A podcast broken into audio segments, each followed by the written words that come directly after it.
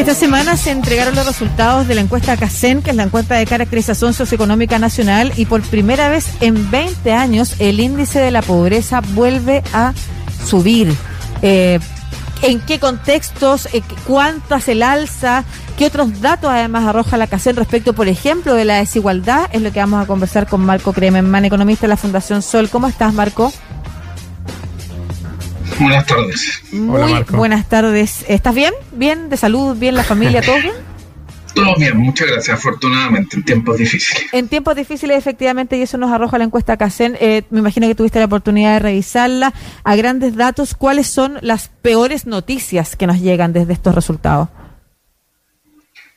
A ver, hay varias noticias complejas, lamentablemente. Sin duda, el hecho de que haya aumentado la pobreza y que ya tengamos 2.112.000 personas en situación de pobreza por ingreso, y es muy importante hacer esa distinción porque hay dos indicadores que miden pobreza hace algunos años en Chile, la pobreza por ingreso y la pobreza multidimensional, que aún no se ha publicado eh, y no se conoce, pero lo vamos a ver en, las próximas horas, probablemente cuando liberen la base de datos. La pobreza por ingreso aumentó de 8,6% a 10,8%. Y dentro de la pobreza por ingreso, que se mide considerando una canasta básica de alimentos, que aproximadamente está calculada en 48 mil pesos, más necesidades no alimentarias, mirando al 20% más pobre de los hogares chilenos. Esa es la manera de construir la línea de la pobreza en Chile, que es bastante discutible. Hay otros países que miran, por ejemplo, el gasto mediano de los hogares, el que está en la mitad de la distribución, para nivelar un poquito hacia arriba, para generar estándares un poco más altos. En Chile se mira el gasto del 20% más pobre, de esa manera se construye la línea de la pobreza. Y hay tantas líneas de la pobreza dependiendo del tamaño del hogar. Por ejemplo, para un hogar de una persona, de acuerdo al momento en que se midió la casa en 2020, que fue entre fines del 2020 y comienzos del 2021, la línea de la pobreza eran 174 mil pesos y fracción. Y para un hogar de cuatro personas, cerca de 460 mil pesos. Por tanto, aquellos hogares que están bajo su umbral por ingreso están en situación de la pobreza. Pero hay un elemento súper importante que lo vamos a conocer eh, cuando los investigadores, investigadores, la Fundación Sol lo hacemos así, ah, publicamos indicadores alternativos. ¿Qué mm. pasa? Que se consideran los ingresos totales de los hogares para compararlos con este umbral de pobreza. Y los ingresos totales incluyen los ingresos autónomos, que son los más importantes, ingresos del trabajo, las pensiones contributivas, en menor medida los ingresos del capital, como un arriendo o alguien que tiene invierte en acciones, etcétera, los subsidios del Estado y el alquiler imputado. Y esa es la clave. ¿Por qué? Porque el alquiler imputado es un ingreso adicional que se le imputa a los hogares que tienen vivienda propia, la están terminando de pagar o se le ha cedido la vivienda porque se considera que ellos se ahorran el gasto en arriendo y por tanto se estima el arriendo promedio del barrio donde viven y se le agrega un ingreso, por ejemplo, de 300 lucas, 350 lucas, pero pueden vivir perfectamente con 100 lucas, con 150 lucas, 200 lucas, pero aparecen por sobre la línea de la pobreza. Mm. Por tanto, con estos indicadores generales no se puede medir la afectación que han tenido sectores medios que a lo mejor no llegan a caer en la pobreza estadística, pero están ahí al borde. Oye, eh, Marco, ¿esta pobreza se arrastra desde cuándo o es producto del estallido social y la pandemia? ¿O venía ya en alza eh, desde hace más tiempo? No, la pobreza, salvo eh, lo que vimos entre el año 1998 y el 2000, donde hubo un aumento, la pobreza en general por ingresos, considerada de esta manera general, venía bajando cada dos, cada tres años cuando se medía la casena. Eh, de hecho, esta es una novedad y esto se debe fundamentalmente a la pandemia. Eh, ¿Cuál es la variable más importante para poder medir pobreza y ver variaciones en pobreza? Es el trabajo. Y cuando tantos hogares perdieron su trabajo o perdieron parcialmente sus fuentes de ingresos, vale es decir, vieron reducir sus ingresos en un porcentaje en la mitad o más, tanto formales como informales, esa es la variable clave y la variable que explica por qué aumentó tanto la desigualdad cuando comparamos los extremos de la sociedad. Ese es el tema central. Ahora, y para reforzar la idea, lamentablemente, a pesar de esta disminución de la pobreza y que en general se dice Chile ha sido un caso exitoso porque ha crecido mucho mm. y la pobreza por ingreso ha disminuido de manera importante, lo cual es correcto, La pobreza multidimensional, que aún no conocemos, ya el 2017 estaba por sobre el 20% y se mide viendo acceso a vivienda, empleo, salud, educación y entorno y redes, no viendo calidad, sino principalmente acceso, y la pobreza de mercado, que era la que yo hacía mención, mirando, por ejemplo, los ingresos del trabajo y las pensiones contributivas, el sistema de pensiones que tiene Chile fundamentalmente, nos arroja valores mucho más altos que la pobreza por ingreso. Y esa es mucho más certera para dar cuenta qué pasaron con los sectores medios. Por tanto, creo que la invitación de esta CACEN es no quedarnos con el indicador convencional de pobreza, sino complementarlo con indicadores alternativos. Ahora, de todas maneras, aunque no nos quedemos solo con este, la tendencia es, eh, eh, es que van a ser eh, resultados negativos también. Entonces, ya podemos observar, al menos con este primer índice entregado, las condiciones cómo han empeorado en Chile. Y ahí te quiero preguntar, porque se dice, es por primera vez en 20 años, el índice de la pobreza sube. ¿Cuál, ¿Cuál era el trayecto que venía eh, trayendo eh, el índice de la pobreza en Chile? Yo, uno siempre recuerda que eh, cuando salimos de la dictadura había un nivel de pobreza de un 40% con otro tipo de medición que tú también nos podrías explicar en aquel entonces. Luego, en la primera década, se reduce hasta un 20% mm. y luego salimos de la pobreza. en la, el, 10. Claro, llegamos al 15%, salimos de la pobreza ahí en, estamos hablando de inicio de los 2000, creo, no, no recuerdo bien, pero ¿y de ahí cómo venía esa trayectoria, Marco? Efectivamente, ¿cierto? anteriormente, antes del 2013, la pobreza se medía básicamente como una sola línea de la pobreza, no había líneas por tamaño de hogar y la única diferenciación era una línea de pobreza rural o urbana, dependiendo de dónde vivían las personas. La línea de pobreza rural era un poco más baja porque se consideraba el autoconsumo. Ese era el único elemento y los patrones de consumo que se consideraban estaban desactualizados al año 87, se actualizaron al 2012 eh, y deberíamos actualizar prontamente al 2017, que es la última encuesta de presupuesto familiar. Efectivamente, con medidas estándar o parecidas, eh, cuando salimos de la dictadura, la pobreza estaba por sobre el 40, casi el 50%, y el año 2006, que en general es la serie de tiempo que últimamente publica el Ministerio de Desarrollo Social y Familia, que es 2006 en adelante, mm. estábamos en casi un 30% de pobreza, 29%. ¿Cuándo empezó a... ha habido disminución. Eh, no, perdón, e, ese cambio eh, se, sucede por específicamente que vuelva a, generarse este alto índice. ¿Qué cosas se incorporan en la medición? Pues la medición tiene cosas positivas y cosas negativas desde mi punto de vista. Primero se actualizan los patrones de consumo, vale decir, para actualizar eh, dónde miramos y en qué gastan la familia, esto estaba súper atrasado, estaba, se miraba en el año 87 y se actualizó al 2012 hubo una actualización en los patrones de consumo. Pero antes se miraban los patrones de consumo del tercer quintil, en cuánto gastaba y en qué gastaba el tercer quintil, y esto se redujo al primer quintil. Ahí nivelamos hacia abajo. La canasta de alimentos, que se consideraba anteriormente que es un componente de la línea de la pobreza, consideraba 2.176 kilocalorías diarias por persona y se redujo a 2.000. Y otro elemento que se eh, consideró fue eh, incorporar economías de escala, vale decir, cuando hay más de una persona en un hogar, se puede compartir gastos, gas, agua, arriendo, etcétera, y es por eso que la línea de la pobreza para un hogar de una persona que a pesos de hoy es 177 mil pesos, pero un hogar de cuatro no es 177 mil por cuatro, sino que es un valor más bajo, son 467 mil pesos porque se consideran economías de escala. Y adicionalmente se incorporó en la medición de pobreza. En ese sentido si uno compara con todos los indicadores, venía una reducción de los indicadores hasta el 2017 y tenemos el salto, eh, y en 2017 llegamos a menos del 10, a 8,6%, y tenemos el salto a 10,8%. Pero, eh, y es lo más relevante desde nuestro punto de vista, es que ese indicador es muy simple, ¿no? Es parcial, no nos permite, por ejemplo, hacer análisis como lo que sucedió en la revuelta social, donde decía, ¿cómo es posible que en Chile si tenemos pobreza acercándose a cero, mm. tengamos una revuelta social. Con indicadores alternativos podíamos visualizar que gran parte de los hogares en Chile tenía bastantes problemas para llegar al fin de mes. Es que eso, Marco, porque toda la explicación que nos ha dado eh, es como para un experto, es para un economista como tú. Eh, del tercer quintil, del 20%, del 15%, del 200%.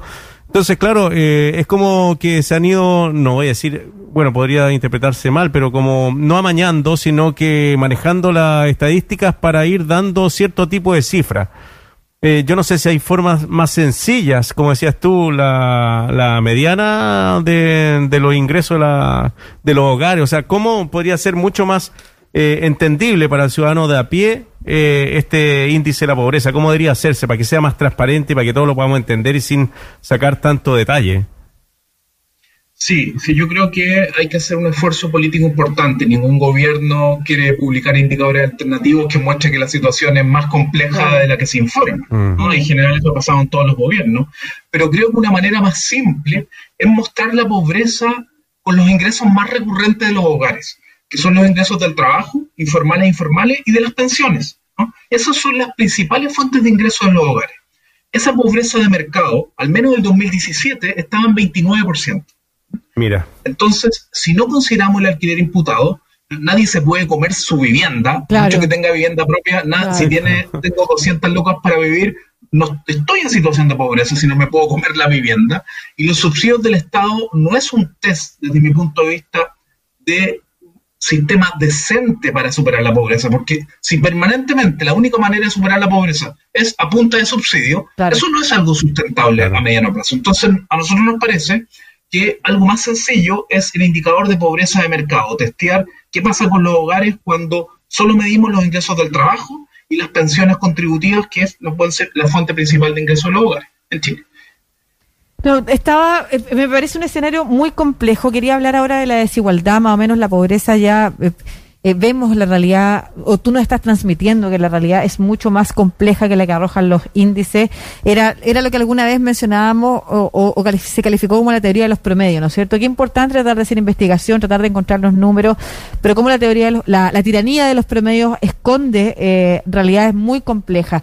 Y ahí la CACER nos está mostrando también eh, grados de desigualdad importantes y que son fundamentales a la hora de discutir realmente cómo vamos a contribuir a eh, a, a- a mejorar los índices de pobreza, a mejorar las condiciones de vida de muchos. No es solamente más crecimiento económico, también se necesita mayor redistribución, ¿no es cierto? Y, y quería que te refirieras un poco a eso también, Marco. Eso es muy importante, Lucía. Eh, creo que ojalá nunca más se establezca una competencia entre crecimiento y distribución. No son excluyentes, ambas son importantes. Eh, si crecemos de cualquier manera, destruyendo el medio ambiente, pagando bajos salarios, eh, sosteniendo altos niveles de endeudamiento en los hogares, no vamos a poder crecer después. Y eso está pasando ahora. Algo técnico que se llama el PIB tendencial, que es la capacidad de generar crecimiento en el mediano plazo, se proyecta en menos de 2% para los próximos cuatro años. Entonces, hace rato que Chile tiene grandes problemas para crecer, Sí. y justamente por esta desigualdad, eh, por la manera en que hemos crecido anteriormente. Tenemos que, eh, se tiene que coexistir los distintos parámetros que son importantes para la sociedad. Eh, que tengamos más producción, pero que también tengamos equilibrios sociales, medioambientales, eso sin duda es importante. Y en términos de desigualdad, es muy relevante.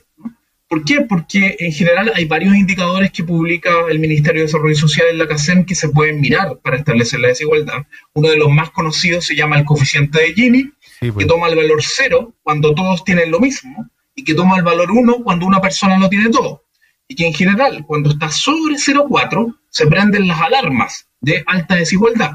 Chile, cuando miramos los ingresos autónomos de los hogares, ya están 0,53. ¿no? Está muy, muy alto, considerando que las encuestas de hogares como la CACEN no llegan a los hogares más ricos. ¿no? Eso está totalmente subrepresentado. Por eso existen, exactamente, por eso existe la literatura a nivel mundial que se llama Top Incomes, liderada por Piketty, Sáez y otros, que han liberado bases de datos donde podemos medir mucho más fina la desigualdad. Pero aún así, con estos indicadores que son parciales, la desigualdad ha aumentado enormemente. Y el indicador que ilustra esto de manera más preocupante es el indicador que se llama el 10-10, que mide y compara los ingresos del 10% más pobre de los hogares chilenos con el 10% más rico de los hogares chilenos. Y ahí la diferencia pasó de 30 veces, vale decir, el 2017. El 10% de mayores ingresos tenía 30 veces más ingresos autónomos que el 10% de menores ingresos y ahora es 251 imagínate, veces. Imagínate. Eso es increíble. Estamos conversando con Marco Kremerman, economista de la Fundación Sol. Eh, Marco, es que es impactante lo que dice la Lucía. Tenía que eh, reiterar con quién conversamos para la gente que nos está escuchando en radio, pero no, no me quita el asombro que pase de 30 a 200 veces. Tú siempre has levantado el tema de la especulación eh, financiera, que gran parte de la riqueza de la, de la economía chilena está basada en eso, más que en la producción de bienes y servicios, más que en la creación de empleo, sino que es en la especulación o las herencias. Algo que también Piketty ha dicho que eh, los más ricos del mundo finalmente se, se van por, por ese lado, por el tema de, de la especulación financiera.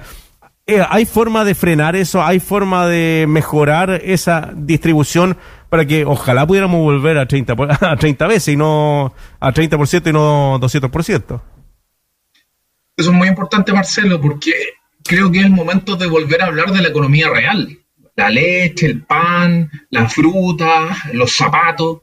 Eh, porque hoy día está la locura de los instrumentos financieros sofisticados que se han creado y que en volumen explican más del 70% de las transacciones económicas a nivel mundial, que ya nadie entiende por qué existen personas que no tienen industria comprando, por ejemplo, cobre a futuro, eh, si no tienen industria, solo para especular, para ver si sube o baja el precio del cobre y ganar plata en ese intertanto. Entonces, ¿qué es lo que ha pasado? Efectivamente, mientras la mayoría de los hogares que viven su trabajo, formal o informal, o de sus pensiones, se han empobrecido en estos últimos años, ha visto reducido sus ingresos y está con mucha incertidumbre, lo que vemos es que los grandes patrimonios, no solo en Chile, sino que también a nivel mundial, han crecido. Entonces esto es una locura. Vale decir, no solo comparando con marzo del 2020, donde los patrimonios cayeron por el efecto de la pandemia, cayeron las bolsas a nivel mundial, sino incluso yendo más atrás, a marzo del 2019, comparando con marzo del 2021, muchos patrimonios de los super ricos crecieron. ¿Y en qué tienen invertido los dineros los super ricos?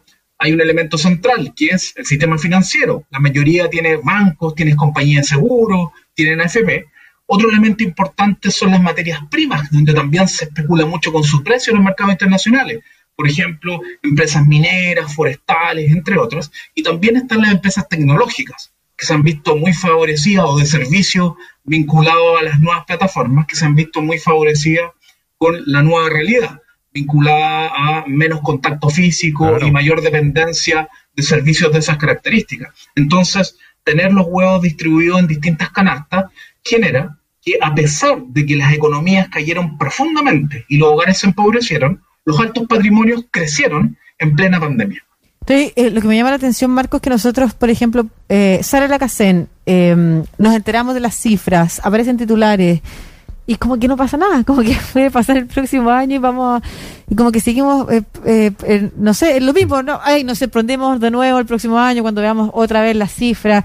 Eh, no sé si tú has visto alguna reacción, no sé si tú has tenido la oportunidad de revisar los programas de gobierno, por ejemplo, de los candidatos presidenciales o las candidatas presidenciales, hasta hoy una candidata presidencial, o, o, alguna de las declaraciones que durante estos días te haya llamado la atención y que esté vinculado a esto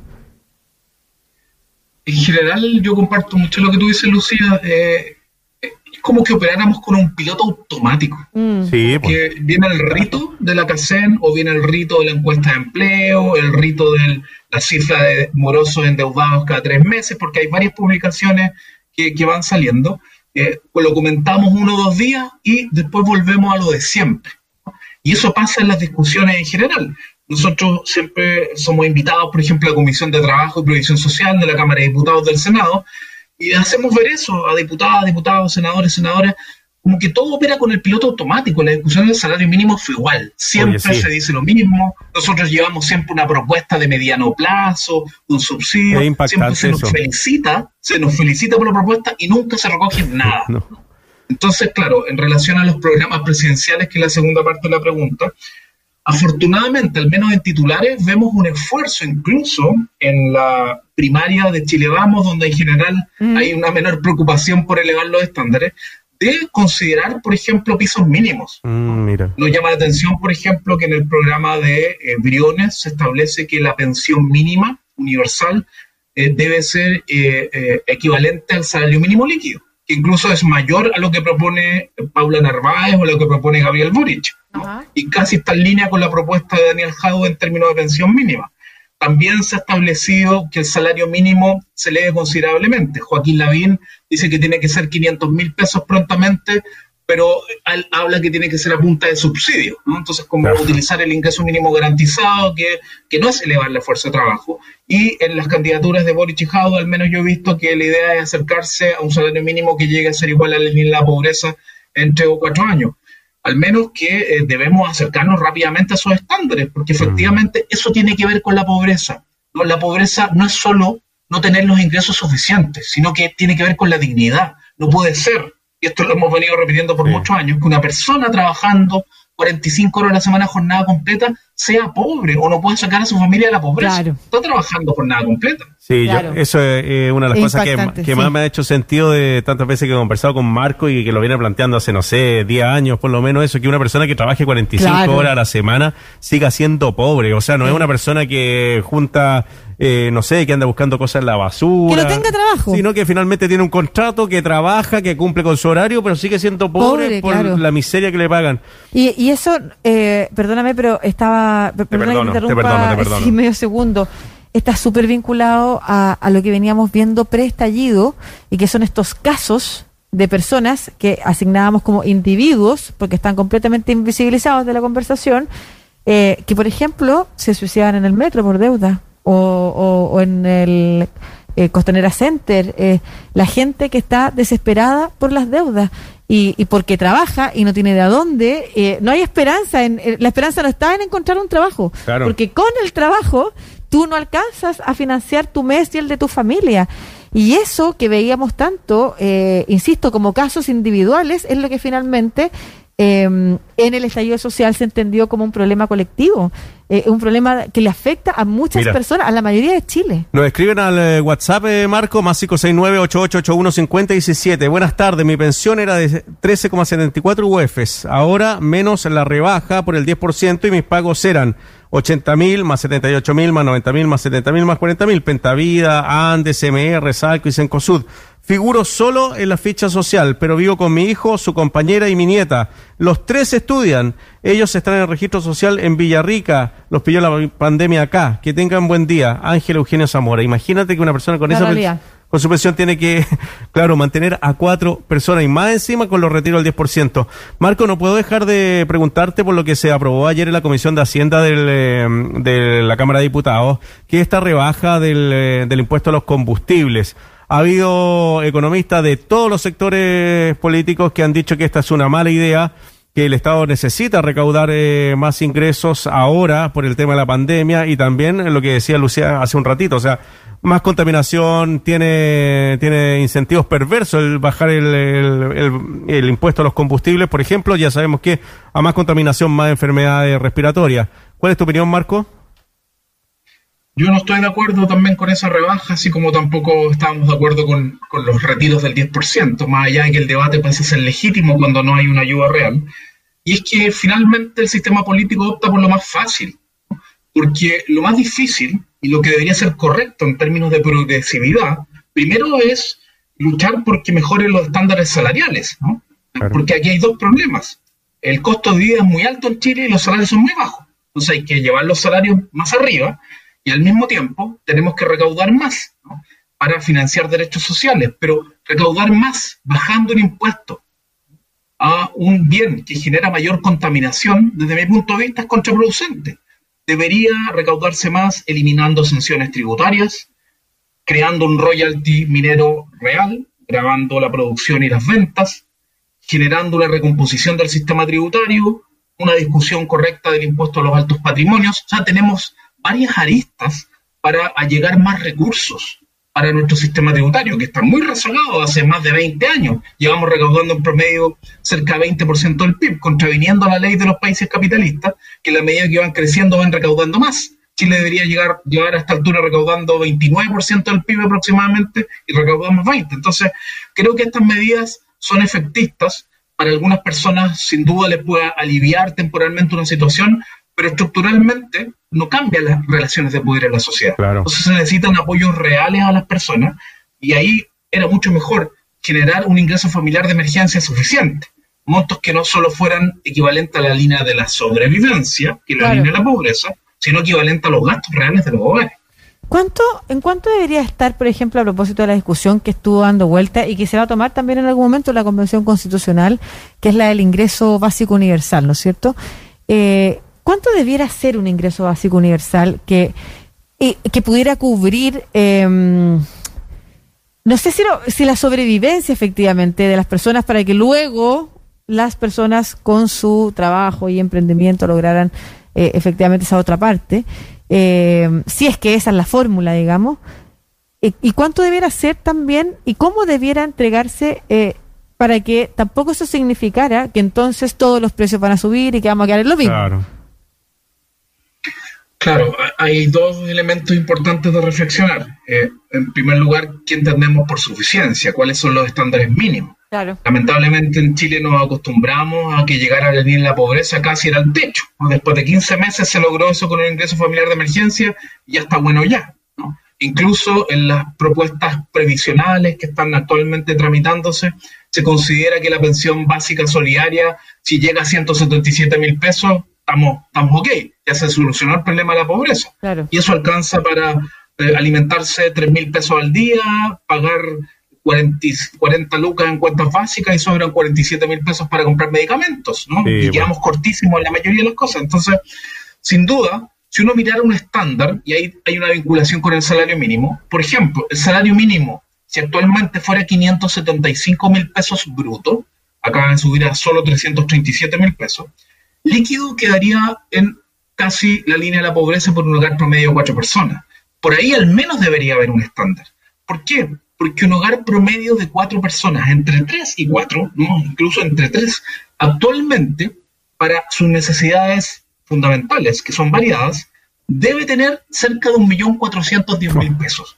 Y de esto no hablamos, dice, como un millón, ¿no? Chile, 500, ya es harto. No, un millón cuatrocientos diez mil pesos para una familia de tres a cuatro personas para lo esencial. Salud, alimentación, arriendo, educación. Eso te iba a preguntar, si, si por ejemplo la educación fuera gratuita. Es, gratuita. Está, pero en el un millón, porque tú incluiste ahora para una persona, dijiste la educación, un millón de pesos para todos los componentes de una familia que incluye la educación. ¿Te refieres a qué componentes de la educación? Y estoy pensando en la discusión que estamos teniendo como país finalmente, así como que si, nosotros tuviéramos esos derechos básicos garantizados sería otra cosa, ¿no es cierto? Em, y, nos, y ahí es cuando entran los sectores medios también, que, que lo primero que hacen, porque el país te, te, te empuja para allá, porque la, la constitución de los 80 fue lo que construyó, ¿no es cierto?, el debilitamiento de la educación y de la salud pública.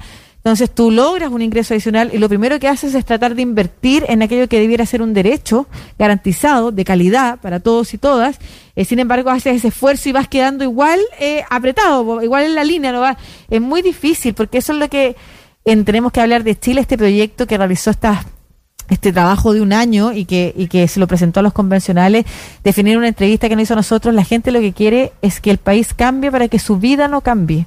O sea, es tan importante la sensación de vulnerabilidad y que en cualquier momento tu condición de vida por un accidente vital, sea un problema de salud o una pérdida de trabajo, se desmorona completamente, que, que, que por supuesto que la conversación que vamos a tener como país de lo más importante está que aquello pase a ser efectivamente un derecho y que luego entonces tengamos todo otro espacio eh, de, de, ingresos que nos permitan no solamente sobrevivir, sino que también vivir y disfrutar de la vida. Entonces, cuando tú hablas del millón de pesos e incluyes la educación también, eso es lo que necesitaría una familia de cuatro integrantes. Eh, eh, un millón cuatro. Claro, un millón cuatro, perdón. ¿qué, ¿Qué incorpora? ¿Qué ¿Es, en las condiciones actuales en las que se vive en Chile? Eh, ¿Bajo, ¿Bajo qué estándares de salud? ¿Bajo qué estándares de educación, por ejemplo? Exacto. Mirando la encuesta de presupuestos familiares y en qué gasta un hogar promedio de tres, en general casi de tres personas, incluso menos, da este millón cuatro considerando un gasto mensual promedio de 70 mil pesos en educación. ¿no? Mm. Entonces acá no, sin duda eh, el gasto en educación superior para quienes tienen que completar lo que no cubre el CAE o para quienes no reciben crédito con del Estado o no están en la gratuidad es mucho mayor, pero ese es el promedio. Pero ahí está el elemento central que tú, Lucía, mencionas. En otros países existe el salario social. ¿Qué es el salario social? Es el financiamiento vía impuestos a través de un sistema tributario progresivo, donde las personas que más tienen pagan proporcionalmente una tasa mayor a quienes menos tienen, al revés de lo que pasa en Chile, para financiar salud, educación, pensiones y por tanto eso deja de ser un gasto para los hogares. En algunos casos se gasta poco, en otros se gasta mucho, ¿no? Y en algunos se gasta mucho porque yo no puedo esperar seis meses a que me resuelvan un problema de salud importante, esperando. Eh, me consigo, me endeudo plata y con eso va aumentando la, necesidad de presupuesto. Ese gasto real de las familias es muy superior a los ingresos y ahí viene la brecha gigantesca que se resuelve lamentablemente con el endeudamiento masivo en Chile. Marco Kremerman, economista de la Fundación Sol, conversando con nosotros acá en Estación Central de Radio USACH. Muchas gracias, Marco, como siempre. Que te vaya muy bien. Igualmente, que estés muy bien. Chao.